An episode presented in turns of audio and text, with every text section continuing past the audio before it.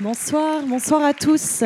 Bienvenue au Champ Libre. Merci d'être venus si nombreux pour cette rencontre de la bibliothèque que nous avons organisée avec la librairie Le Fayère. Donc c'est avec un grand plaisir que nous accueillons ce soir Riyad Satouf, qui va nous évoquer un petit peu son parcours et puis évidemment euh, sa bande dessinée autobiographique L'Arabe du futur, dont le quatrième opus est paru aux éditions Alary. C'est Arnaud Vasmer qui va animer cette rencontre et Pascal et Mohamed, ici en coulisses, qui l'interpréteront en langue des signes.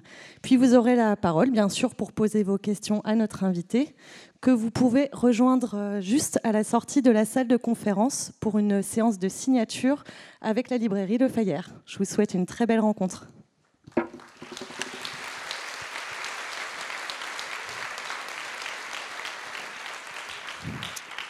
Merci euh, Mathilde, bonsoir à toutes et à tous et donc euh, bienvenue à cette rencontre avec Riyad Satouf pour parler de l'arabe du futur. On va commencer par deux petits sondages pour savoir comment nous allons présenter cet album, savoir d'abord qui a lu le quatrième volume.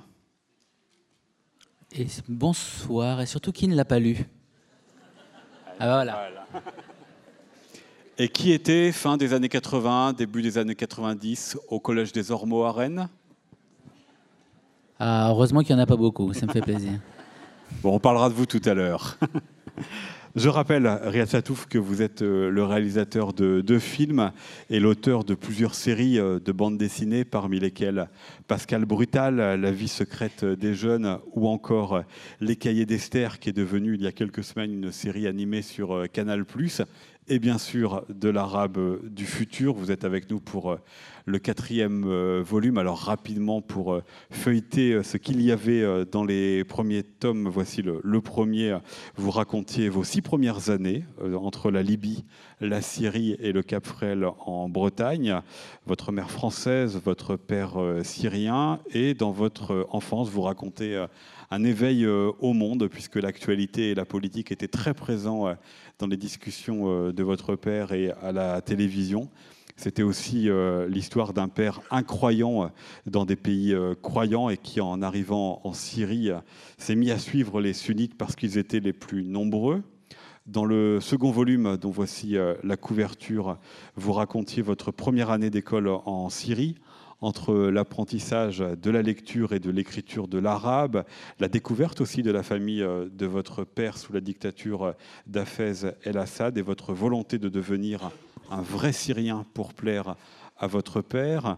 Dans le tome suivant, le troisième, bah, vous racontiez l'âge de la circoncision, un livre euh, sur la place, celle de votre mère en Syrie, avec euh, sa différence culturelle euh, qui s'exprimait notamment dans son envie d'y fêter Noël malgré tout, celle de votre père voulant améliorer son statut social de professeur d'université avec un meilleur salaire, puisque l'argent, et c'est encore le cas dans le quatrième volume, est l'un des thèmes qui traverse toute cette série comme une, une obsession, euh, puisque votre père a l'ambition de devenir euh, rentier. Et puis vous racontez aussi votre place dans ce troisième euh, volume, celle du meilleur élève de la classe, avec tout ce que cela peut entraîner dans les relations aux autres. Et puis enfin, dans le volume qui va nous intéresser aujourd'hui. Et voilà, on va s'arrêter là. On va pas en dire plus parce que là, euh, qui, qui, aurait bien aimé ne pas en savoir autant Non, je plaisante. non, mais parlons-en plutôt du quatrième sans, sans le résumer trop. Ben voilà. mais il faut quand même que je dise un petit mot de ce qu'il y a dedans. C'est la suite de l'histoire. Voilà. Vous y racontez les années 1987 euh, à, 92, donc l'entrée dans l'adolescence, les années rennaises, puisque on voyage beaucoup euh, durant ces années entre la Syrie, la Bretagne, du Cap jusqu'à Rennes. C'est euh, aussi euh, peut-être l'année qui a euh, inspiré plusieurs de vos réalisations dans lesquelles vous racontiez les adolescents dans la bande dessinée et puis dans les films. Cet album, on le voit, il est beaucoup plus gros les précédents. Est-ce qu'il a été très différent pour vous à écrire des autres? Parce que ce sont des années plus tardives, les années de l'adolescence, donc des années où la conscience, où les souvenirs ne sont pas les mêmes que celles des premières années. Hein. Eh bien, euh, bonsoir. Déjà, merci Arnaud pour cette présentation. Euh, bah, ce quatrième volume a été un petit peu plus compliqué, en effet, parce qu'il était plus long et qu'il couvrait une période plus, plus importante, et aussi parce que dans ce quatrième volume, il y a donc, euh, à la fin de celui-ci, il y a un secret familial qui était le, aussi le, disons, le trou noir autour duquel tournait euh, la série de l'Arabe du futur depuis le début. Et je me suis dit que plutôt que d'en faire deux volumes, ce qui aurait sans doute euh, arrangé l'éditeur, il fallait en faire qu'un seul et aller jusqu'au bout de, cette histoire pour la dépasser. Quoi. Donc c'est vrai que c'était, c'était un petit peu plus compliqué parce que forcément, comme il est plus long, il était plus difficile à manœuvrer en tant que livre. j'étais obligé de bah de, le, de comment dire quand je changeais quelque chose part, dans une partie ça influait sur tout le reste de l'album c'était c'était vraiment plus massif euh, à manœuvrer vous l'avez compris, le défi ce soir, ça va être de ne pas parler du secret de famille qui est révélé à la fin. Non, mais vous voulez pas le connaître. un petit peu quand même. Est-ce que vous redoutiez quand même d'arriver à ce quatrième volume et à ce secret de famille que vous euh, dévoilez parce que il intervient comme une rupture par rapport à, toute l'histoire. Est-ce que vous le redoutiez? Bah, Le redouter, pas forcément, parce que euh, de toute manière, j'avais, j'ai l'histoire de, l'arabe du futur jusqu'à la fin. Je sais exactement comment ça va se terminer. Donc je, je voyais bien toutes les étapes qui, qui m'attendaient. Il se trouve que je n'avais pas prévu euh, que, ce livre ait autant de succès euh, dès le départ. Et donc forcément, j'avais une pression. Parce que je me dis, il faut quand même que... Enfin, il y a des lecteurs qui vont euh, vouloir lire la suite. Il faut que je la raconte de manière, comment dire, bien. Enfin, je sais pas. Il faut, faut pas que ce soit. Parce que j'avais prévu mon coup depuis le début. Et, oui, je redoutais un petit peu ce, moment. en fait, c'est surtout, je, me rappelle, je me rappelle de la première euh, rencontre publique que j'avais faite pour l'Arabe du futur. C'était au Festival Étonnant Voyageur de Saint-Malo. Et c'était cette fois-là que j'ai vu vraiment le public de mes bandes dessinées changer, parce qu'avant, pour mes précédentes séries, j'avais beaucoup moins de succès et j'avais un public d'aficionados, de bandes dessinées, de, de fans de BD. Et pour l'Arabe du futur, je me suis mis à voir des lecteurs que je n'avais jamais vus. J'avais des mamans, des mamies, des, familles. Et euh, je suis arrivé au stand de la librairie pour la dédicace. Et là, il y avait une file de peut-être 50 euh, euh, personnes qui ressemblaient à ma mère. Et, je me suis dit, et en fait, la première pensée que j'ai eue, c'est oh là là, quand, quand je vais raconter enfin, ce qui se passe à la fin du tome 4, elles vont toutes être traumatisées. Et c'était vraiment le, premier. Je me suis dit, bon, j'ai le temps, ça va être dans plusieurs années, je vais.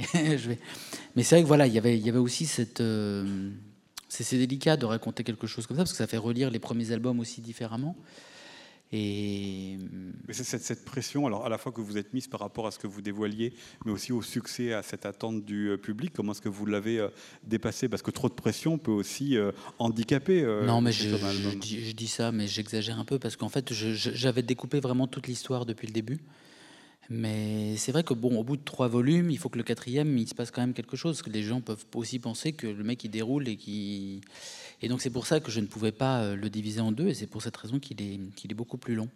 Et en, et en même temps, c'était un challenge personnel aussi parce que je j'ai jamais fait une bande dessinée euh, aussi longue.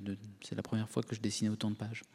Est-ce qu'il était aussi différent parce que le succès euh, faisant qu'une partie du public à qui vous pouvez vous adresser au début, enfin dans la manière dont vous adressez au début a pu évoluer? C'est-à-dire qu'au début, vous racontiez aussi beaucoup ce qu'était votre série, ce qu'était votre Libye du temps euh, où vous y étiez. Là, sur le tome 3 et maintenant sur le tome 4, maintenant vous avez habitué vos lecteurs à, ce contexte, à raconter ce qui se passait Est-ce que vous êtes senti libéré de cette partie peut-être plus euh, pédagogique Ou est-ce qu'en tout cas, vous racontez ces pays différemment parce que vous savez que vos lecteurs savent de quoi vous parlez? Bon, c'est pas directement intellectualisé comme ça. Euh, je pars quand même du principe que les lecteurs qui lisent le volume 4 ont lu les trois premiers. Donc euh, c'est vrai que je réexplique pas à chaque fois tout, mais j'essaye quand même de rendre les livres un peu indépendants les uns par rapport aux autres quand même en disant qu'on peut entrer par le 4 et après vouloir connaître l'histoire d'avant.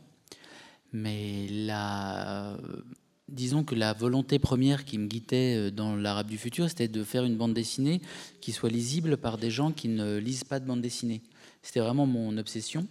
Notamment, pour m'aider à ça, je pensais tout le temps à ma grand-mère bretonne qui euh, ne lisait pas de BD, n'en aimait pas forcément, et j'essayais toujours de l'imaginer comme première lectrice en me disant est-ce qu'elle aurait compris ma page, est-ce qu'elle aurait compris les informations que je raconte, est-ce qu'elle aimerait, voilà. Et donc c'est vrai qu'en en prenant ce, ce, point de vue et ce prisme, je, bah, j'ai déroulé l'histoire comme ça, et c'était le cas pour ce quatrième volume. Et puis est-ce que cet album aussi a été différent à écrire? En raison du secret de famille, mais pas seulement de cela, de la manière dont la relation entre votre père et votre mère se tendait déjà dans les albums précédents, mais ce qui était difficile à écrire en raison justement de ce que vous racontiez de la part d'intime que vous euh, livriez, et puis peut-être aussi euh, bah, en pensant aux autres membres de votre famille, parce que là vous euh, affirmiez un point de vue qui n'était peut-être pas tout à fait le leur. Alors c'est qu'on me demande souvent comment, comment, a pris, comment votre famille a pris le livre, ou est-ce que vous avez eu des retours des gens dans les livres, etc. Et en général, ce que je raconte, ce qui est vrai, c'est que je vais le raconter dans la suite des livres. Donc, euh, je, mettrai le, voilà, le, le, point de vue de certains personnages dans, dans, la suite. Non, je crois vraiment le truc qui était plutôt pesant pour ce livre à faire, c'était vraiment la masse, avant d'être euh, le contenu. Parce que le contenu, je m'attendais à devoir raconter ces moments-là, je l'avais prévu depuis le début. Mais c'était vraiment le, ces, toutes ces pages, tous ces dessins qui se. Faudrait y repenser. J'ai le tournis là quand euh, j'étais en plage 60 et qu'il me restait 204, 230. J'avais l'impression d'être perdu au pôle Nord un peu, mais il fallait que je continue à avancer. C'était le... Mais c'est-à-dire quand même que la question de l'intimité, de ce que vous dévoiliez de la relation euh, à l'intérieur de votre famille, elle ne s'est jamais posée? Disons que dans l'Arabe du futur, j'ai quand même changé le nom de tous les personnages, donc ce qui me permet de prendre une distance vis-à-vis des personnages dans la vie réelle. Donc je considère les personnages de ce livre comme euh, des personnages euh, de fiction, mais et je leur donne des rôles de choses qui me sont arrivées dans la vie. Donc ça me permet de prendre une certaine distance aussi avec, euh, avec le réel et de ne pas avoir l'impression d'être le témoin de ma propre vie. Et aussi, euh, l'arabe du futur, c'est pas la description de ma vie. Je sais que je suis pas un grand amateur de récits autobiographiques euh, en BD, mais aussi en roman. Souvent, je trouve que les auteurs sont souvent trop gentils avec eux-mêmes ou avec leurs proches. Ah bah là, c'est un peu raté quand même. Hein. Voilà. je, voulais, je, voulais, surtout pas être trop gentil. Voilà, c'était le. par exemple, il y a des bandes dessinées autobiographiques. quand euh, le dessinateur ou la dessinatrice se dessine elle-même, elle se dessine plus beau, plus belle qu'elle n'est en vrai. Et quand vous les voyez, euh, moi je sais que quand je les rencontré en vrai, c'est vraiment, tu t'es dessiné là dans le. Et donc c'est vrai que cet aspect des choses était très important pour moi aussi parce que je voulais pas être indulgent ou ce chose-là. Et euh, ça a été aussi un frein à la rêve du futur pendant des, années et que j'ai réglé. J'avais peur de, me dessiner trop beau par rapport au réel. J'ai réglé ce problème en fait en me rendant compte que quand j'étais un tout petit enfant, j'étais absolument sublimement beau. Et donc à partir de ce moment-là, ça a tout débloqué et j'ai pu me lancer dans l'histoire. C'est vrai que l'arabe du futur, c'est avant tout aussi l'histoire d'un enfant et de son père et le, la transmission d'une éducation de, de valeurs morales et comment on échappe aussi à cette transmission à un moment. Mais je reste quand même sur euh, votre crainte avec euh, les récits autobiographiques et puis euh, ne pas trop bien se servir, parce que vous en avez parlé au niveau du dessin, mais est-ce que c'est la, question s'est aussi posée au niveau du récit, au niveau du scénario? On vous voit faire du foot, vous n'avez pas voulu changer le, tir, il passe bien à côté du, but puisque vous, là, vous êtes assez nul. Est-ce que cet album, ces albums n'ont pas eu parfois été accompagnés de la tentation de corriger quelques éléments? Non, pas du tout. Au contraire, c'est un. J'ai essayé de ne pas être trop larmoyant justement. Parce que c'est aussi très ennuyeux, les mecs qui euh, racontent leur vie en disant regardez comme c'était difficile, etc. Donc, euh, dans certains aspects du livre, c'était un petit peu pire que ce que je raconte, un petit peu plus pathétique. Mais j'essaie de quand même de rendre les choses marrantes. Et c'est pas. Euh, voilà, je raconte des anecdotes, des, comment on se construit en tant que garçon au milieu d'autres garçons, comment on se rend compte à un moment que le corps change et on va pas forcément devenir Arnold Schwarzenegger. Enfin voilà, c'est tout un voilà, c'est ce que tout le monde expérimente en fait. Voilà, voici une planche du tome 2, vous êtes à, Palmyre en, Syrie. Est-ce que ces albums, ils sont euh, pour vous euh, un conservatoire de votre mémoire, de vos souvenirs, notamment de ces pays que vous ne pouvez plus retrouver en vrai? Puisque Palmyre, on sait ce que Daesh euh, en a fait. Est-ce que l'album vous a permis de retrouver et de conserver ces souvenirs? Je ne sais pas si c'est. Alors, déjà, voilà, c'est vrai que c'est, n'est pas si intellectualisé que ça. J'emploie tout le temps le mot intellectualisé parce que j'ai, une façon très instinctive de faire mes bandes dessinées. Je crois qu'en fait, d'une manière beaucoup plus pragmatique, euh, toutes ces histoires de Syrie, de Moyen-Orient, de...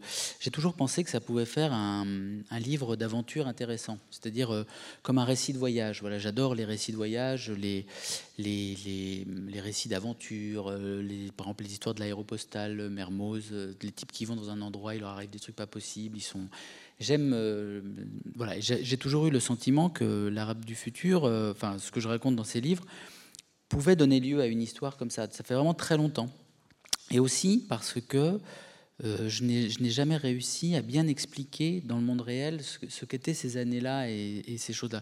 Souvent, j'en ai parlé à mes copains, par exemple mes copains d'atelier, Christophe Blin, Johan Sfar, Mathieu Sapin ou Émile Bravo. Ça fait des années que je leur raconte les histoires sur la Syrie. Ils connaissent tout. Je leur disais, tiens, à l'école, ils nous tapaient. Et en fait, ils se sont rendus compte de, ce que c'était qu'en lisant les livres.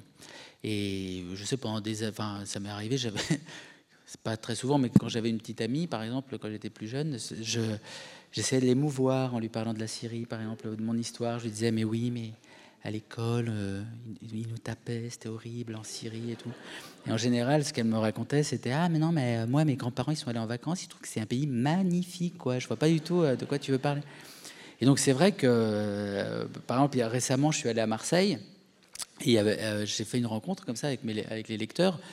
Et, à un moment, il y a une jeune fille qui s'est avancée vers moi et qui m'a dit Oh, j'ai adoré, j'étais vraiment bouleversée. Est-ce que je peux vous prendre dans les bras? Alors elle m'a pris dans ses bras et elle m'a fait la bise, etc. Et je me suis dit, voilà, elle a compris. C'était cette fois, euh, ces, livres, euh, c'est aussi une manière très importante d'être compris. Je crois qu'on a envie d'être compris. Tout le monde a envie d'être compris. Vous appelez ça être compris, vous être pris euh, ça peut être, Ouais, c'était c'est pour ça que vous faites du dessin, parce que c'est ce que vous racontez. Non, non, non. Ah, c'est ce que vous racontez comme dans cet album. C'est comment ça fonctionne très bien chez les filles. Alors les garçons sont tous jaloux et les filles sont toutes admiratives. Voilà, là, ça fait peut-être partie des choses que j'ai un peu exagérées dans le livre. c'est que j'avoue, ça n'a jamais été quand même euh, quelque chose de vraiment très intéressant pour les filles d'être un dessinateur. En tout cas pour moi. Je pense que les guitaristes, etc., ça marche, ça marche beaucoup mieux. C'est la, la, différence de taille du substitut phallique entre la guitare qui est comme ça et le crayon qui est comme ça. Mais c'est un. Mais c'est vrai qu'en fait, au-delà de faire des blagues sur la séduction comme ça, le fait de, faire des livres qui permettent aux gens d'expérimenter une, une, compréhension émotionnelle d'une situation, c'est ce qu'on. Enfin, je sais que moi, c'est la chose dont, dont j'ai toujours rêvé, en fait. Voilà, de, quand le premier volume de l'Arabe du futur est sorti, et un jour mon éditeur m'a appelé. En plus, je sortais de l'échec de mon deuxième film, Jackie au des filles, qui n'avait pas du tout marché. Et j'étais persuadé que ma vie était terminée, donc c'était pour ça que j'ai fait l'Arabe du futur. Je me disais, si tu dois faire une dernière bande dessinée avant de disparaître dans le néant, c'est celle-là. Et en fait, ça a marché tout de suite, il y a eu beaucoup de succès tout de suite. Et je me rappelle, mon éditeur m'a appelé et m'a dit, mais oh là là, ça, démarre super bien, on réapprime à je sais pas combien d'exemplaires, etc. je suis sorti de chez moi euh, ce jour-là, et en fait, j'ai eu vraiment la sensation, en ouvrant la porte de chez moi et en descendant l'escalier, que j'avais laissé un sac très important, euh, très lourd derrière moi et que j'étais plus léger en fait. Les gens allaient enfin voir de quoi je, parlais depuis des années. voilà, c'est vrai que c'est c'est vraiment. C'est la version explicite de tous vos films et vos, vos séries de bandes dessinées précédentes? Non, non, non, c'est la, la version euh, explicite de, de, de, de, ce que je raconte depuis des années. C'est un, un récit de voyage en fait. Voilà, c'est un c'est un journal euh, sur une autre planète, c'est le retour vers l'enfance. Voilà, c'est vrai que toutes les choses que j'ai toujours voulu raconter, je les, je les ai racontées dans ces, dans ces albums-là. Et on voyage jusqu'au Cap Frêle, on passe quand même beaucoup de temps euh, chez, vous, euh, chez votre, chez, votre grand-mère maternelle. Beaucoup de temps quand même dans la solitude, le Cap Frêle. Est-ce que c'est le mot que vous, qui vous vient à l'esprit quand vous pensez à cette période-là? Même quand vous faites un copain, Brendan, très rapidement, il se met à jouer avec votre frère et puis avec vous. Hein. Il y, a, beaucoup d'ennuis dans ces périodes-là. J'espère pas dans le livre. Juste dans le... Je vous rassure. Mais dans ce que vous, vous avez vécu. non, non, mais c'est vrai. En fait, ça rejoint aussi ce que je disais avant, c'est que aussi dans la, comment dire, dans la volonté de faire ces livres, il y a aussi une volonté de, disons, de dépasser une certaine solitude, parce que c'est vrai que notamment dans ce volume 4, ce que je raconte, c'est qu'avec ma famille en Bretagne, on a, été assez seuls. C'est vrai qu'on n'était pas entouré spécialement de plein de gens, on n'avait pas beaucoup, on pas d'amis, pas de très peu, assez peu de famille.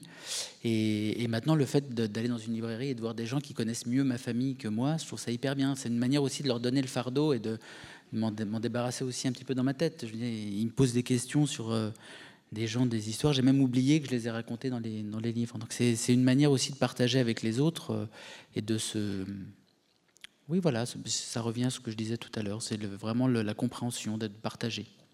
Est-ce que c'est aussi l'occasion de voir si vos rêves d'enfance ou si les injonctions qu'on vous a fait enfant ont été réalisées par la suite? Parce que si je reste sur l'épisode Capfrel avec votre grand-mère, elle est quand même terrifiante dans ce qu'elle dit, l'impression d'avoir raté sa vie, d'être des pecnos, et c'est à vous de réussir. c'est vrai que ma grand-mère était un peu dépressive, je pense, ma grand-mère euh, française. Alors c'était un problème pour elle, mais aussi une force pour moi, parce qu'en fait, elle me voyait vraiment comme quelqu'un d'exceptionnel.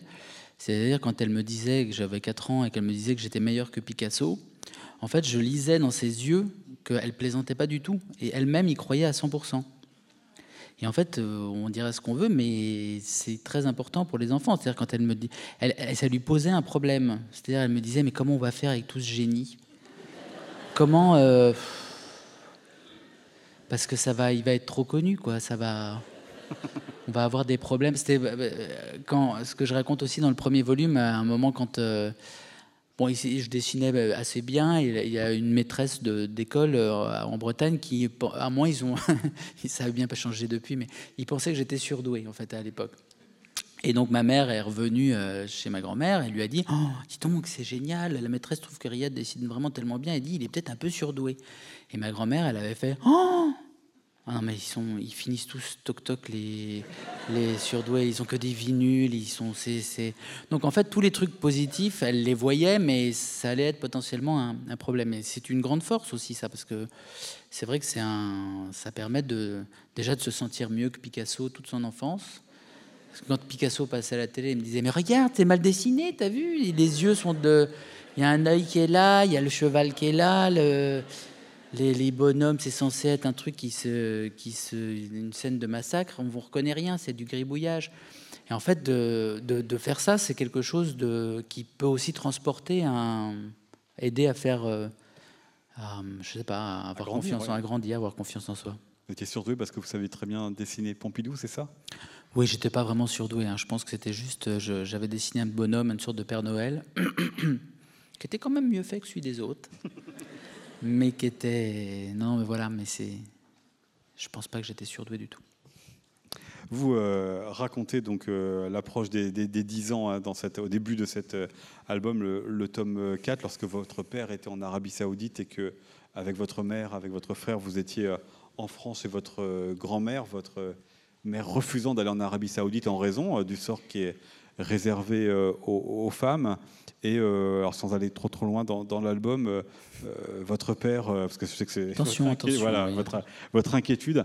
Euh, votre père vous dit au téléphone Est-ce que vous parlez arabe? Parce qu'il vous imposait de renouer avec la langue arabe. Et dans cet album, qui est un, va-et-vient entre la France et la Syrie, cette question de la langue arabe, elle revient sans cesse la difficulté à revenir dans l'école syrienne parce que vous ne connaissez pas l'arabe et puis tout d'un coup la langue elle revient. Comment est-ce que vous compreniez à l'époque cette injonction de votre père parce qu'il vous disait vous êtes arabe, il faut comprendre la langue arabe? C'était pas vraiment une injonction, mais c'est vrai qu'il y avait un grand mystère avec la langue arabe, c'est que c'est censé être ma langue maternelle. J'ai parlé arabe euh, avant de parler français en Libye, mais je l'ai intégralement oublié. Et surtout, je l'oublie, enfin intégralement, quasiment intégralement, mais je l'oubliais totalement en 15 jours, par exemple. Et quand on retournait en Syrie, j'entendais les gens parler, et ça me, et elle revenait. C'était comme un sortilège en fait. Je, c'est encore inexplicable. Et j'ai l'impression qu'elle pourrait revenir encore aujourd'hui. Parce qu'il y a quelque temps, je, regardais le Bureau des légendes, par exemple, cette série géniale qui, bah, dont la quatrième saison sort actuellement. Il y a plein de passages qui se passent avec des Syriens en Syrie. Enfin, c'est pas dans des très bonnes conditions, c'est l'État islamique, etc. Mais tous les mecs parlent arabe. Et en fait, je, au bout d'un moment, je, retrouvais des sonorités, des mots, des phrases. Donc, c'est vraiment c'était un grand mystère pour moi, cette langue qui partait, qui revenait. Et quand elle revenait et que je me mettais à parler arabe, j'avais vraiment la sensation d'être connecté à un autre, euh, à d'autres zones du cerveau. Enfin, c'est très bizarre. Hein. Je ne sais pas si c'est un. Par exemple, en arabe, il y a plein de sons qui n'existent pas en, français. Il y a des ahen, des he, des chez, dal, dal, ta, des, c'est un peu, je pense, qu'il y a des sons. je ne veux pas dire de bêtises, mais le chinois, par exemple, a des sons comme ça qui n'existent pas en, français. je crois que le fait de devoir faire ces mots, ces sons, euh, euh, activait d'autres zones du cerveau, peut-être que la simple le français. Et j'avais vraiment l'impression d'être dans un autre monde, dans un autre, Donc l'arabe est une langue magnifique que j'aimerais bien reprendre, mais j'ai pas le temps. Est-ce que chez vous, c'était un peu une guerre entre ces deux mondes, entre le français et, l'arabe Parce qu'à plusieurs reprises dans cet album, vous parlez de la langue, mais vous mettez aussi en scène votre père euh, disant qu'il faut que vous soyez arabe, votre mère, des fois, le, il fait ça avec humour, mais euh, l'attaquant en disant Ah, cette française. Est-ce que c'était un peu une guerre des cultures? Je vous vois venir avec votre question politique. Non, non, pas du tout. C'était pas du tout. Non, je vois pas du tout ça comme une. C'était pas une guerre de civilisation, une guerre de culture du tout, parce que par de nombreux aspects, la, vie au village de Termalé, les fondements de la société étaient très proches des fondements des sociétés chrétiennes. C'était, quasiment la même chose. C'est-à-dire, c'était les femmes s'occupaient des enfants et les hommes euh, travaillaient ou euh, essayaient de gagner de l'argent. Et il y avait un côté patriarcal très, très fort. C'était pas. Euh, quand ma grand-mère bretonne me racontait la vie au village de Plévenon au début du siècle, ça, ressemblait au village de Termalé. Il n'y avait pas d'eau, pas d'électricité. C'était des vies rurales très, très. Mais là où les, choses se passaient, c'était. Il y avait, mon père était très nationaliste. Voilà, il c'était un progressiste moderniste au niveau de l'éducation, etc. Mais il était ultra nationaliste. Il n'était pas pour la démocratie. Il admirait Saddam Hussein. C'était son héros, etc. Donc c'était des, il avait une vision. Euh, c'était politique en fait, avant d'être euh, d'être un choc de civilisation ou de culture. Il était d'extrême droite en fait. C'était c'était une sorte de Bruno Gollnisch arabe, si vous connaissez Bruno Gollnisch. Et, euh, Ancien du Front National. Et cest que c'était un prof d'histoire avec une vision qui, de l'histoire. Et, forcément, donc, euh, ce que je raconte aussi dans le tome 4, c'est que mon père, euh, en tant que nationaliste, il voulait l'instauration, que le monde arabe prenne son envol et ne soit plus l'esclave des grandes puissances, à la fois le jouet des Américains et des Russes, etc., mais deviennent des pays qui peuvent tutoyer les autres pays, euh, que il, lui considérait que le plus grand homme politique français c'était Le Pen. Et il disait que parce que c'était un vrai nationaliste, mais heureusement que Le Pen n'arriverait jamais au pouvoir et que les socialistes et les communistes euh, l'empêchaient de et détruisaient la France parce que ça, comme ça, ça allait permettre, ça allait permettre aux Arabes de gagner contre la France. Et par exemple, c'était son point de vue sur la chose, mais je sais que moi j'avais été très fortement impressionné quand, euh, pendant l'invasion du Koweït de Saddam Hussein, que je raconte dans ce volume, Jean-Marie Le Pen était allé voir euh, Saddam Hussein. C'était son homologue politique en fait.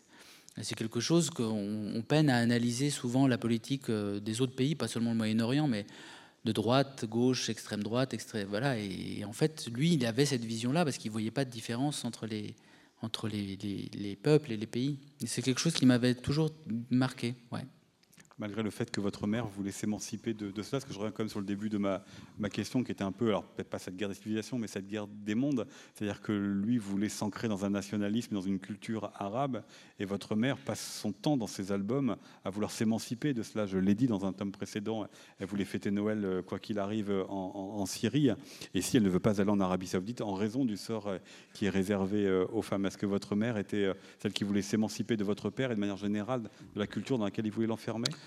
Peut-être un petit peu, mais je crois, avec le recul, et aussi, euh, je pense que je l'ai montré dans les albums, qu'il y avait un truc beaucoup plus terre à terre que des grandes idées, parce que souvent on pense que la vie des gens est régie par les grandes idées, mais c'est rarement le cas quand même. Moi, je dirais que c'était juste pour des histoires de pognon.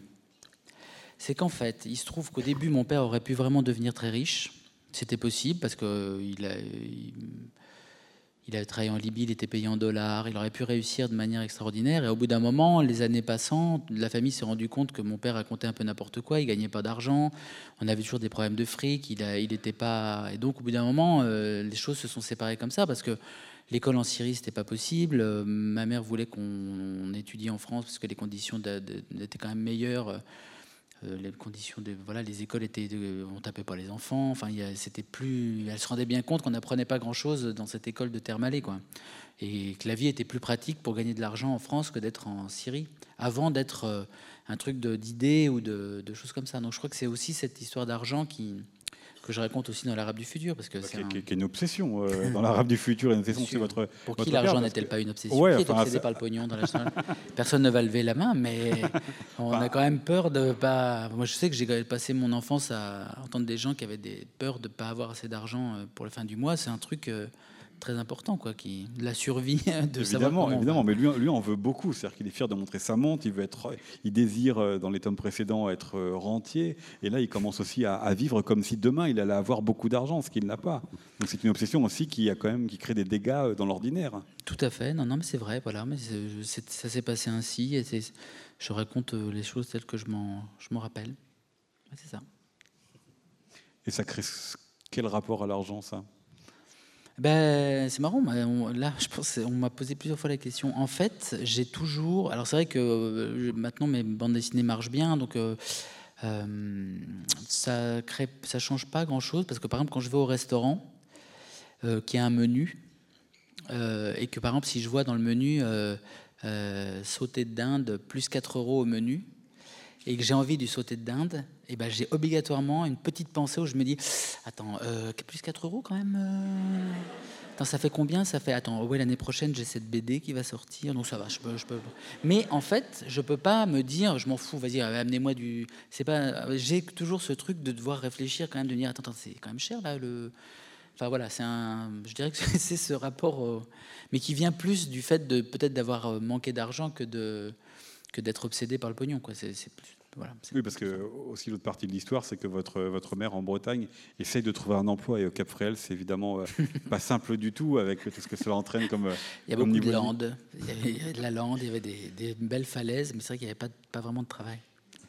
Est-ce qu'il y avait aussi entre vos, parents un, regard totalement opposé sur euh, le, monde, votre père euh, se projetant dans des futurs euh, totalement idéalisés, parfois un petit peu fous, là où votre mère, elle est beaucoup plus, je vais pas dire terre à terre, mais en tout cas, elle est beaucoup plus dans le, concret. hein.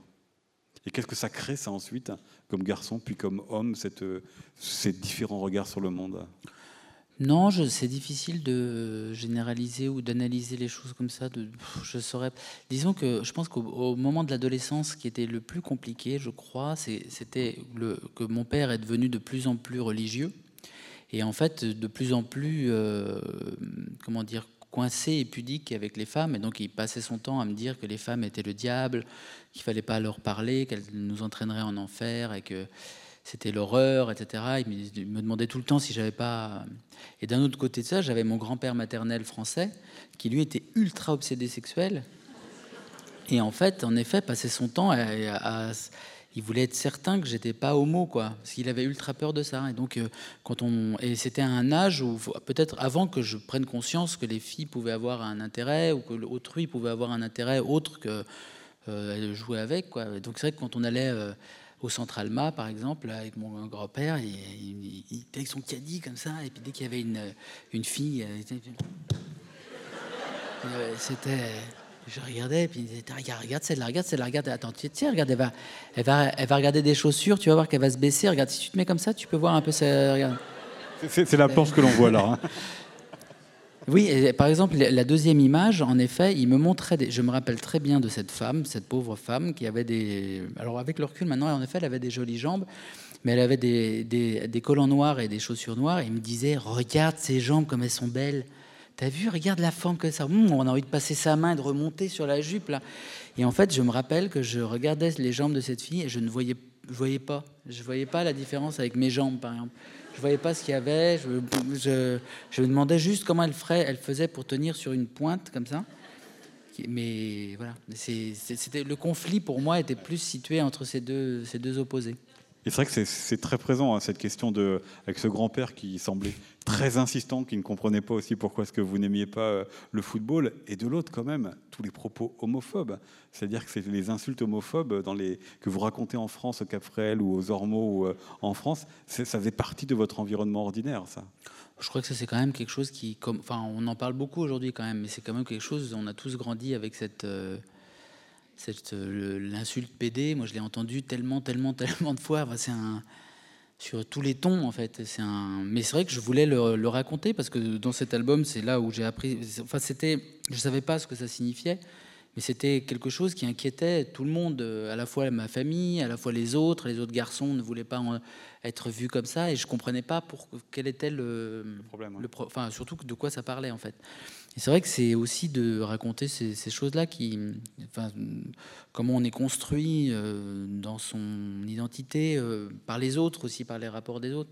Il y a un autre mot dans ce cas-là qu'il faut introduire et qui se passe du côté euh, syrien c'est euh, le mot juif, parce que autant euh, en France, il y a beaucoup euh, d'insultes autour de l'homophobie, autant en Syrie, autour, de vous, c'était beaucoup, on vous qualifiait même de juif, beaucoup de propos antisémites. Et là, je ne vous ai pas proposé la, planche d'après, mais ce, garçon qui, qui vous vole votre sandwich à l'école et dont l'enseignante ne veut rien dire parce que c'est le neveu du directeur, dans la, dans la page suivante, il vous traite de juif.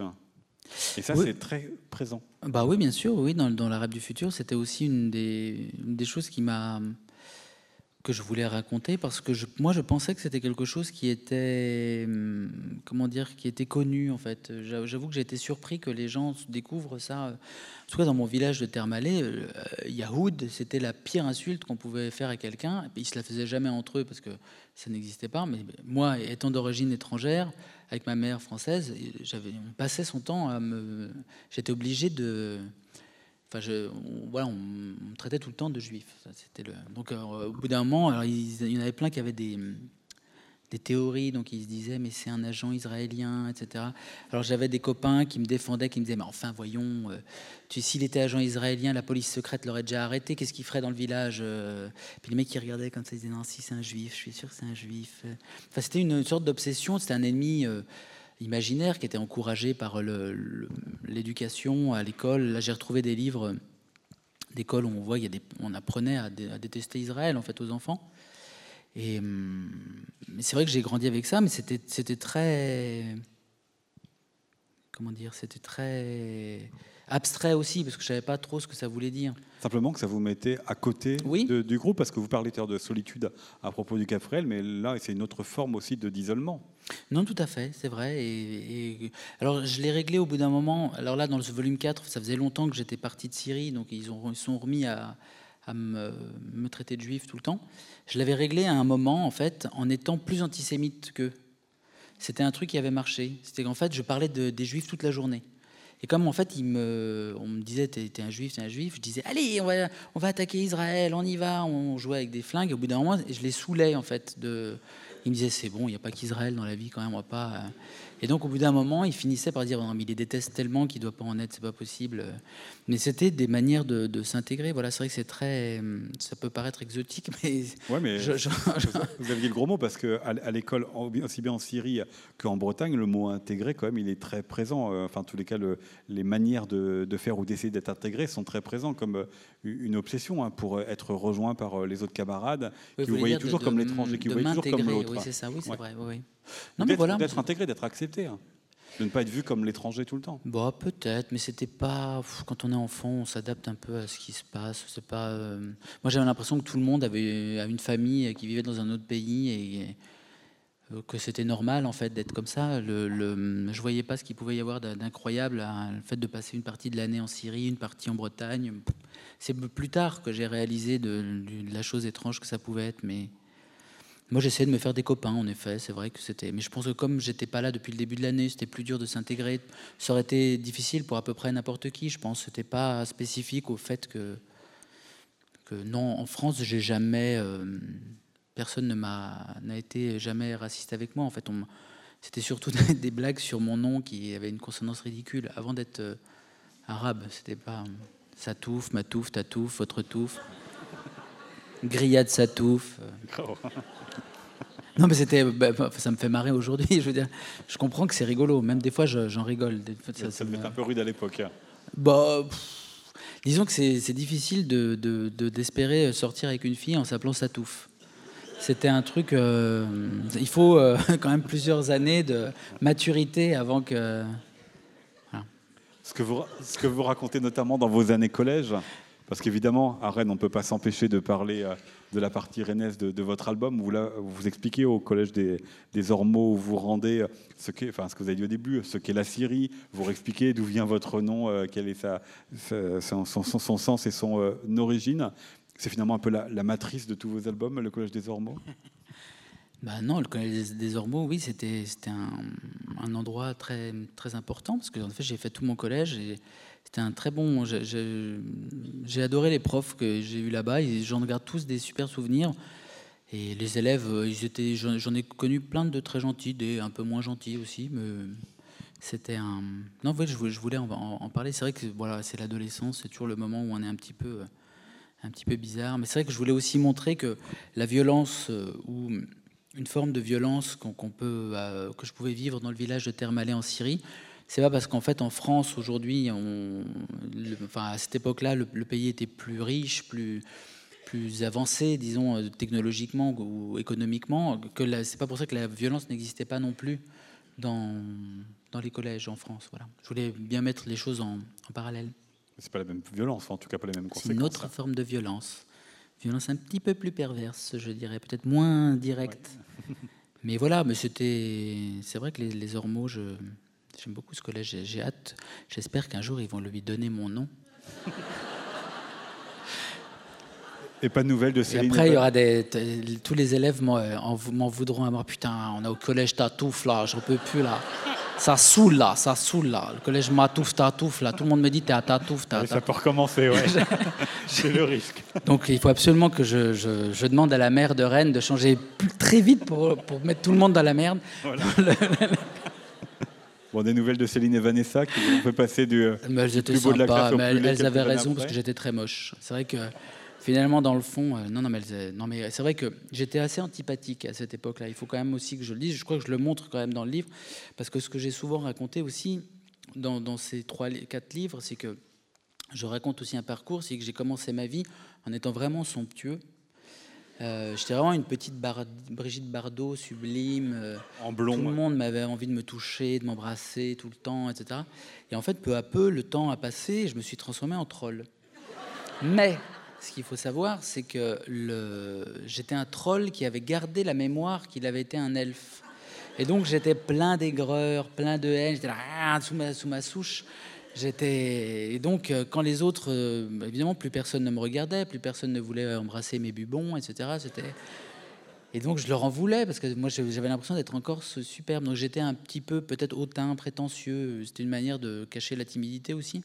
Donc je pense que je méritais euh, aussi d'être élu homme le plus antipathique, le plus moche de la classe, quelque part. Je, ne leur en veux pas. on parle peut-être du, dessin pour terminer, parce que le père, c'est un peu compliqué d'en parler pour, si on risque de trop raconter ce qu'il y a dans cet album, ce que Merci Arnaud, vient le faire. Et... votre relation au père, hein, puisque c'est ce que vous racontiez tout à l'heure, cette série, elle est là aussi pour ça, pour raconter la relation d'un garçon à, son père avec euh, ce, dessin. Vous avez parlé aussi tout à l'heure de la mise à distance, notamment par l'humour. Est-ce que ce dessin, qui n'est pas réaliste pour raconter une histoire, qu'il est en grande partie, c'est aussi une manière de mettre à distance la, gravité, de mettre un peu de légèreté dans le dessin quand dans le scénario il n'y en a pas toujours? Peut-être, oui. C'est vrai que, bon, après, c'est mon style de dessin. Il apparaît comme ça. Je pourrais difficilement maintenant dessiner autrement. Euh, souvent, je vois les choses un peu comme je les dessine, c'est vrai. Euh, j'ai peut-être une vision un peu exagérée du réel. Euh. J'aime bien les. oh, J'adore les dessins d'Hergé, par exemple. J'adore la façon dont il dessine les expressions, les, les têtes un peu comme ça, des, des Nestor, des fois il a une tête comme ça. Et c'est une influence, quoi, qui... Alors je dis pas que, enfin, loin de moi l'idée de me comparer à Hergé, hein, mais c'est vrai que j'aime cette distance par rapport au réel qu'il peut avoir dans, dans les personnages. Dans les... Alors lui, il est beaucoup plus réaliste dans les décors. Moi, mes décors sont souvent un peu euh, cotonneux. Oui, mais ils sont très fournis. On voit, il y a beaucoup de traits là où euh, vos personnages sont beaucoup plus légers au niveau du trait. Bah, il y a toujours une différence entre les personnages et les décors. Ça fait aussi partie du, de ce désir que j'avais de faire des bandes dessinées euh, lisibles simplement, faciles d'accès aussi, surtout aux gens qui ne lisent pas de bandes dessinées, parce que voilà, de, prendre les leçons de Hergé, en fait, c'est-à-dire des dessins euh, expressifs, simples, euh, de travailler. Quand j'écris mes bandes dessinées, je les écris par double page. Si vous avez déjà ouvert un Tintin, vous remarquerez toujours que la case qui est en bas de la page impaire, il se passe toujours un truc où un personnage prend un truc sur la tête, où il a, un point d'exclamation, parce que c'est l'endroit où on a besoin de tourner la page. Voilà. Je sais pas, ça c'est une page quoi? C'est une page impaire, Bah, par exemple, voilà, il dit voilà, c'est mon petit-fils, et il a un point d'interrogation, et donc on, tourne la page, on est amené à suivre ce qui se passe ensuite. Voilà, c'est un, j'essaie d'être le plus lisible et expressif possible. Parce qu'il ne faut pas oublier que la bande dessinée, c'est un, un, art du mouvement, une écriture du dessin euh, pour le mouvement, justement des, dessins, des, mouvements comme ceci là que l'on peut voir en bas. Comment est-ce que vous décidez d'arrêter les corps, d'arrêter les, mouvements pour que le lecteur fasse le, dans sa tête, fasse défiler, le, fasse bouger le dessin? Ça, c'est pas réfléchi du tout. C'est plus, je me dis, oh là là, faut que je termine ma page là parce qu'il faut que je finisse ma, ma, BD. Là, combien il me reste de pages 220. Oh là là. Alors j'y vais, j'essaie de faire, euh, voilà, de, de, me rappeler comment c'était. Euh, au carrefour du Centralma, après de, mes vaguement de revoir les lumières, le truc, euh, d'être le plus direct euh, possible. Et puis les, couleurs, parce que depuis le début de la série, euh, c'est des gros albums, donc évidemment s'il fallait tout coloriser, ce sera encore beaucoup plus long à, réaliser, mais il y a, suivant les lieux, des couleurs dominantes. Ça va être le rose ici pour ce qui est de la Syrie, ça va être le bleu pour ce qui est de la Bretagne, avec un peu de rouge, un peu de vert pour les endroits marquants, pour les émotions. Quelle fonction vous attribuez aux couleurs? Bah, il faut savoir que les couleurs, par exemple, ont un effet sur le rythme cardiaque. C'est un vrai. Vous pourrez trouver des reportages sur YouTube là-dessus. Si vous regardez une couleur jaune, le rythme, vous mettez du jaune comme ça, le rythme cardiaque va changer, va être différent de quand vous regardez du rouge, par exemple. C'est la raison pour laquelle, par exemple, même euh, on excite les taureaux avec du rouge. C'est le rouge euh, provoque quelque chose.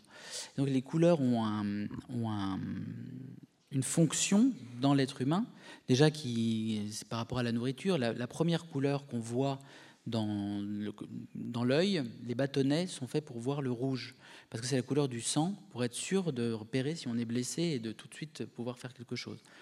Donc c'est vrai que je me suis dit dès le départ que les couleurs ne pouvaient pas être juste quelque chose de décoratif, il fallait qu'elles aient une fonction dans l'histoire. C'est ce que j'ai toujours essayé de faire dans mes BD, et notamment dans celle-là, parce que je les ai coloriées, euh, colorisées moi-même. Donc je me suis dit, comme il y avait beaucoup de voyages, beaucoup d'allers-retours, j'allais euh, donner une couleur par pays. Donc la Libye, dans mon souvenir, c'était très ensoleillé, donc c'était le jaune qui a dominé. La Bretagne, il y avait la mer, euh, l'océan, les nuages. Donc j'ai dit un bleu-gris. Et la Syrie, c'était la terre rose du sol qui était la, la, couleur euh, du fer. La terre était très ferreuse. Donc j'ai décidé que la Syrie serait toute rose. Et je me suis autorisé dans chaque pays à utiliser en plus les couleurs du drapeau de chaque pays. Donc en France, j'ai le droit d'utiliser le rouge en plus. En Syrie, j'ai le droit d'utiliser le vert et le rouge.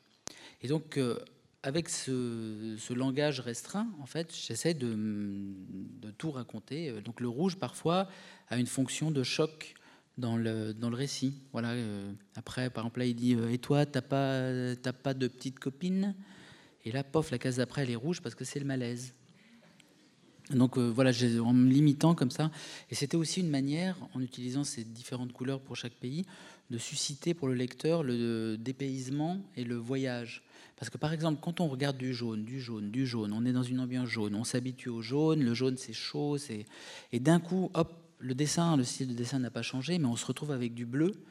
En fait, il se passe un truc. On a l'impression d'être ailleurs. Pourquoi c'est devenu bleu? Qu'est-ce qu'il faut que je me réadapte? C'est bizarre. Et il y a cette, euh, c'était une volonté de faire ressentir aussi au lecteur physiquement en fait le changement d'un lieu à un autre, d'ambiance, de, cadre. Finalement, vous avez commencé en disant la pression de l'attente du public, et vous terminez en disant que voilà, vous savez dominer votre lecteur, euh, la manière dont il lit. Ça, c'est hein. Moi, j'ai pas du tout dit ça. Hein. J'expliquais juste les couleurs. En tout cas, j'essaye de faire en sorte que le, la lecture de l'Arabe du futur soit une expérience sensorielle, c'est-à-dire que ce soit à la fois dans les couleurs, euh, dans les sons et dans les odeurs, euh, dans les, les goûts, les voilà. C'est un, livre de voyage. sensoriel parce que vous aussi par un petit garçon, donc effectivement il n'a pas la vision euh, complète et la conscience complète pour comprendre, pour expliquer. Oui. Il est dans le ressenti. Puis c'est vrai que les, quand on est des enfants, on est un petit animal, quoi. Donc tout fonctionne, tous les sens fonctionnent à découvrir dans la rade du futur. Et à tout, je vous propose de poursuivre avec euh, la question euh, des lecteurs ici présents. Enfin, s'ils veulent poser une question, parce que. en attendant que vous réfléchissiez à une question, et vous n'hésitez pas, si jamais vous avez un compte Instagram, n'hésitez pas à me suivre, parce que je suis drogué, j'adore les nouveaux followers. Donc n'hésitez pas, hein, je, Voilà, si vous avez une question. Au deuxième rang, monsieur, pour commencer. Euh, bonsoir. Bonsoir. Euh, je suis Patros, je viens d'Irak. Euh, J'ai une question à vous. Euh, Est-ce qu'un jour on pourrait lire euh, votre, vos bandes dessinées en arabe? Vous commencez l'album en citant les 22 langues dans lesquelles euh, l'album est paru, et effectivement, pour l'instant, il n'y a pas l'arabe. Il y a une très très bonne raison à ça. Vous n'allez pas en revenir de la raison que je vais vous donner. En fait, ce qui s'est passé avec l'arabe, c'est que euh, y a très peu de livres qui sont déjà traduits en langue arabe. Il y a peu d'éditeurs en fait. Euh, c'est une langue qui traduit peu. Euh, mais il est vrai que des éditeurs se, sont intéressés à l'arabe du futur et ont, voulu l'éditer en arabe. Mais il y avait un éditeur égyptien, un éditeur libanais. Le problème principal, c'est qu'il ne voulait s'engager contractuellement que sur le tome 1. Et en disant, euh, si ça marche, euh, Inch'Allah, on fera la suite. Mais moi, je veux pas, parce qu'en fait, je veux pas que la langue arabe n'ait que le volume 1. Parce que, euh, admettons que ça marche pas du tout, ça veut dire que la suite sera jamais traduite. Et donc, ce que je me suis dit, c'est que j'ai refusé que ce soit traduit juste le 1, parce qu'évidemment, il voulait pas s'engager sur tous les volumes, mais que quand l'histoire sera terminée, jusqu'à, euh, alors, je sais pas, 5 ou 6 volumes, là, je proposerai l'ensemble à la traduction en arabe. Ils seront obligés de tout faire d'un coup. Comme ça, au moins, la langue arabe aura tout jusqu'à la fin. Voilà. Il y a certaines langues où je peux prendre le risque que ça marche pas et qu'ils arrêtent, mais l'arabe, je peux pas. Un... Il faut qu'ils aient l'histoire en entier. Voilà. Mais donc, il y aura un jour l'arabe du futur en arabe. Si c'est pas un éditeur, euh, un éditeur du Moyen-Orient qui le fait, euh, du, du monde arabe, ce sera à la réédition qu'il le fera. Je le ferai moi-même. Enfin, je le ferai faire. Une nouvelle question? Tout en haut à gauche?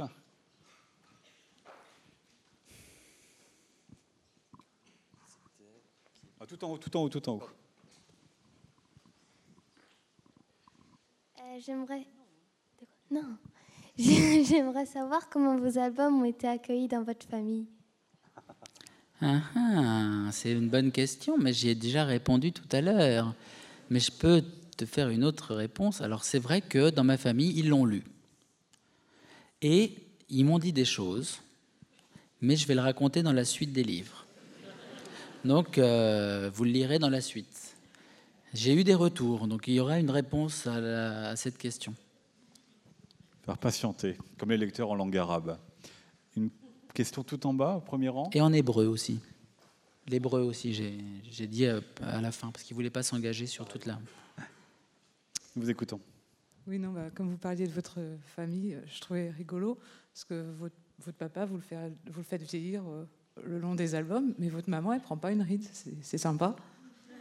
Alors oui, c'est vrai que c'est une bonne question, et, euh, mais il y a une bonne réponse aussi, c'est qu'en fait mon père était beaucoup plus âgé que ma mère. Et en fait, euh, il, avait genre 15 ans de plus, je crois, et elle a vieilli moins vite que lui. Mais attendez de lire la suite, vous allez voir. Je, je ne prendrai de pincettes avec personne. Une nouvelle question? Au milieu?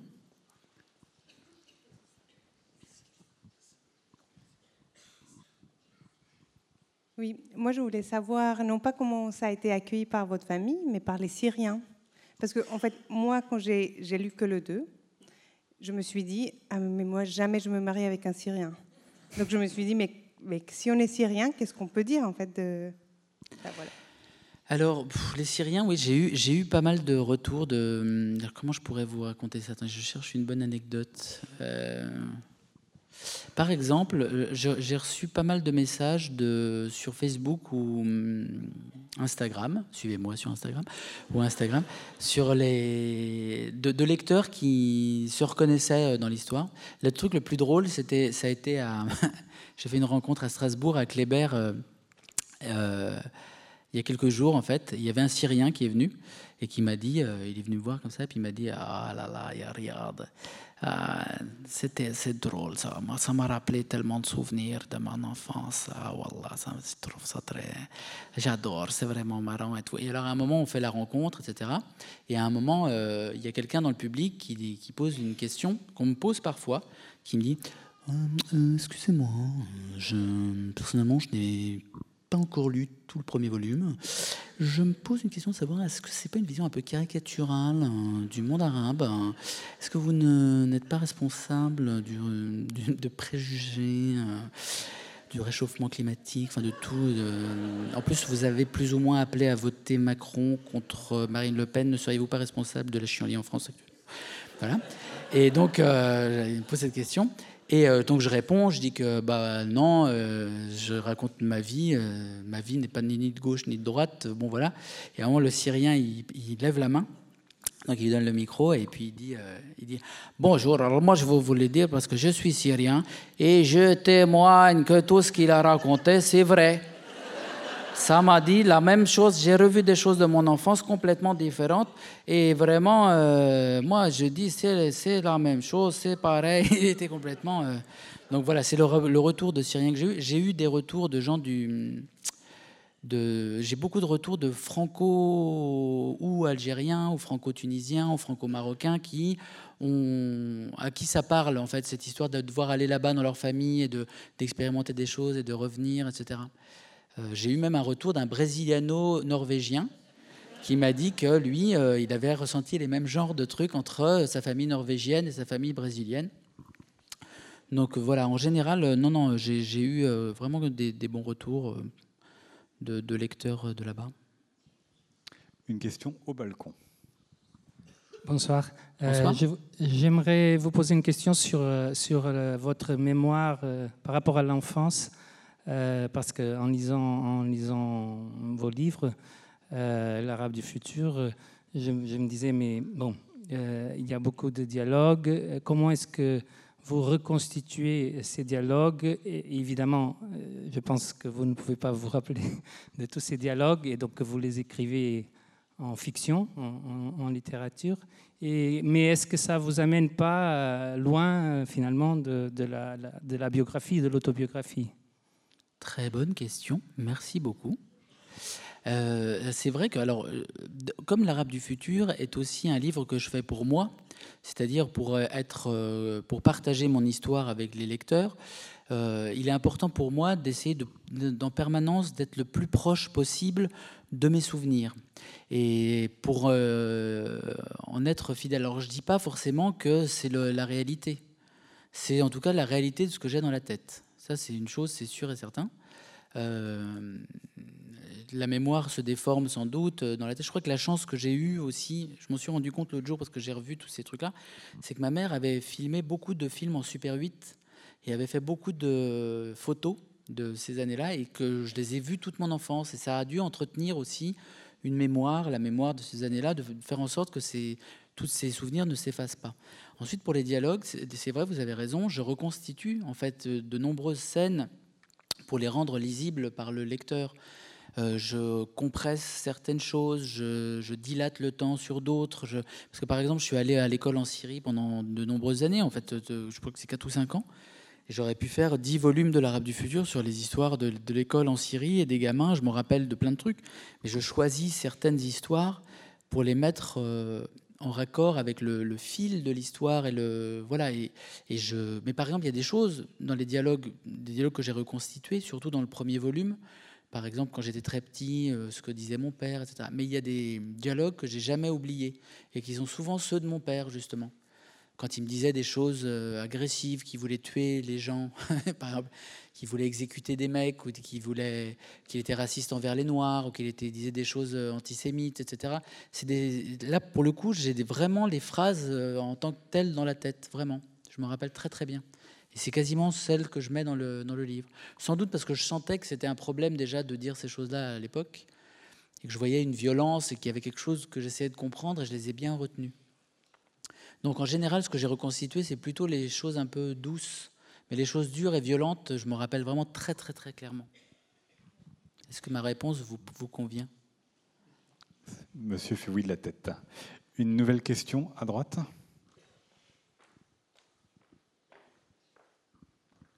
Bonsoir. Bonsoir. Euh, je, voulais savoir, donc là on est pas mal réunis euh, en tant qu'amateurs de BD.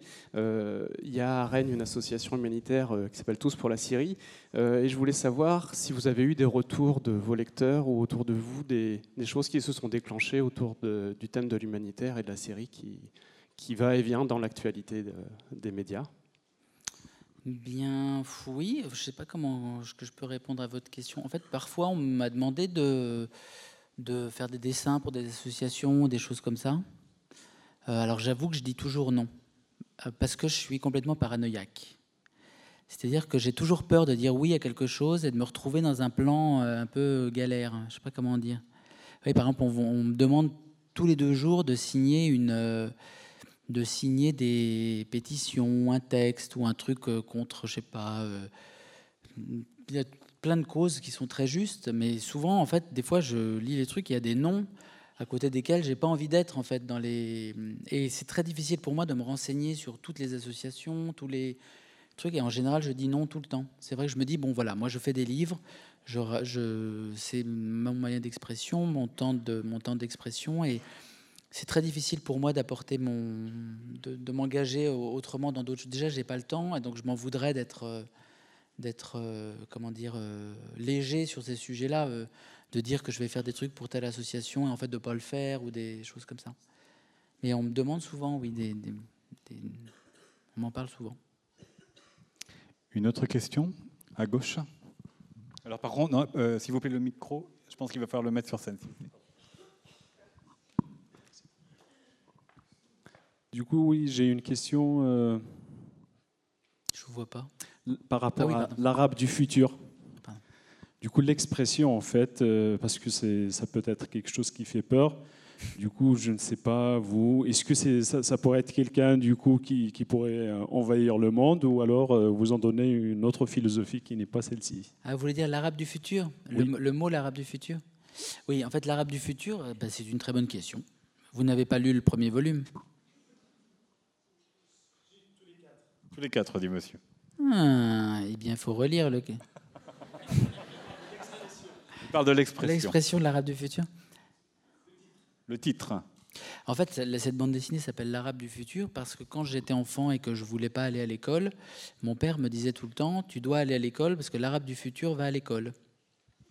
En opposition, selon lui, à l'arabe du passé qui était analphabète et illettré, comme l'était toute sa famille, en fait, vu qu'il était le seul de sa famille à être allé à l'école et à être devenu euh, ce qu'il est devenu euh, grâce à l'école, en fait. Et donc, il avait une vision très nationaliste de la, de la, bah, de la politique, de, du progrès, etc. Et donc, ce titre, Arabe du futur, m'est venu très rapidement, déjà parce que le mot arabe est très particulier. En français, on ose. enfin, quoi que maintenant, on l'utilise plus. Je pense que c'est grâce à ma BD. Mais euh, on n'osait pas le dire, euh, l'utiliser, parce qu'on disait rebeu ou beurre, etc. Et moi, c'est vrai que ah, personnellement, ça me gênait. Enfin, je vois pas pourquoi on utilise un terme de verlan, parce que arabe, c'est al-arabe, qui est al-arabe, qui est un mot qui, voilà, ça décrit une langue, un peuple autour d'une langue. Et pour moi, c'est pas un gros mot du tout. Donc, ça n'a jamais été un gros mot. Donc, c'était important pour moi de le mettre en une de mon livre comme ça. C'est vrai que je pense qu'il peut faire un. Je crois qu'il n'est pas complètement étranger au succès de ce livre, ce titre. Mais voilà, je l'aime beaucoup, Arabe du futur. C'est un peu comme le Rennais du futur. Aurons-nous des lignes, euh, des lignes de, de Val qui va jusqu'à sur Mars ou sur à la Lune? Tous les collèges s'appelleront euh, Collège Satouf 1, Collège Satouf 2, Collège Satouf 3. Boulevard Satouf. Esplanade Satouf. J'ai hâte. C'est un monde complètement auto-centré. Une autre question? Euh, Tout en haut à gauche, s'il vous plaît.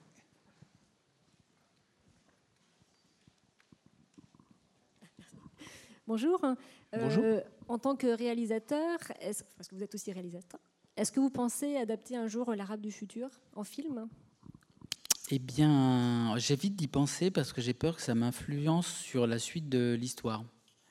Donc, euh, je n'y pense pas. Je crois que ce serait difficile de le faire en film avec des acteurs quand même.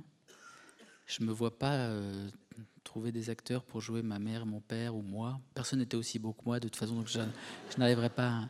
Mais on, on, propose souvent, oui, j'avais même eu des propositions des États-Unis, d'Hollywood, on m'avait proposé carrément. Et en fait, j'ai dit non, parce que déjà, je préférais le faire moi-même. Mais, mais c'est marrant, ouais, y a des, on, on, propose très souvent de. J'ai au salon du livre de, de Paris, il y a une femme qui vient et qui me dit Bonjour monsieur, excusez-moi, je suis marocaine, euh, je suis productrice et productrice de films au Maroc. Et surtout, c'est moi qui ai fait toutes les scènes dans le monde arabe qui se passent dans les films de Catherine Bigelow, euh, dans Le Bureau des légendes, dans tous les films américains qui font le monde arabe. C'est moi qui les fais. Dans Homeland, c'est moi. Elle m'a dit, et je viens vous voir parce que j'ai tous les décors de votre série. J'ai Homs, j'ai Damas, j'ai votre village, j'ai votre maison, j'ai tout. Donc si un jour vous voulez faire le, film, vous m'appelez, je vous laisse ma carte, j'ai tous les décors et c'est bon, on le fait. Moi je suis au Maroc, j'ai tout. J'ai le chant de votre père, j'ai tout. Donc euh, c'est marrant, on me propose souvent, euh, mais je le voilà, mais pour l'instant non, j'ai pas de, j'ai pas, je vais attendre de finir la série quand même. Une autre question? Ah, à gauche, tout à gauche, merci.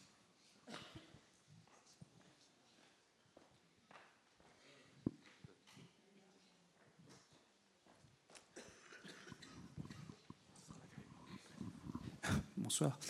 Euh, C'était juste euh, une question au risque, je ne veux pas paraître lourd. Euh, j'avais lu Monstre de votre confrère Enki Bilal.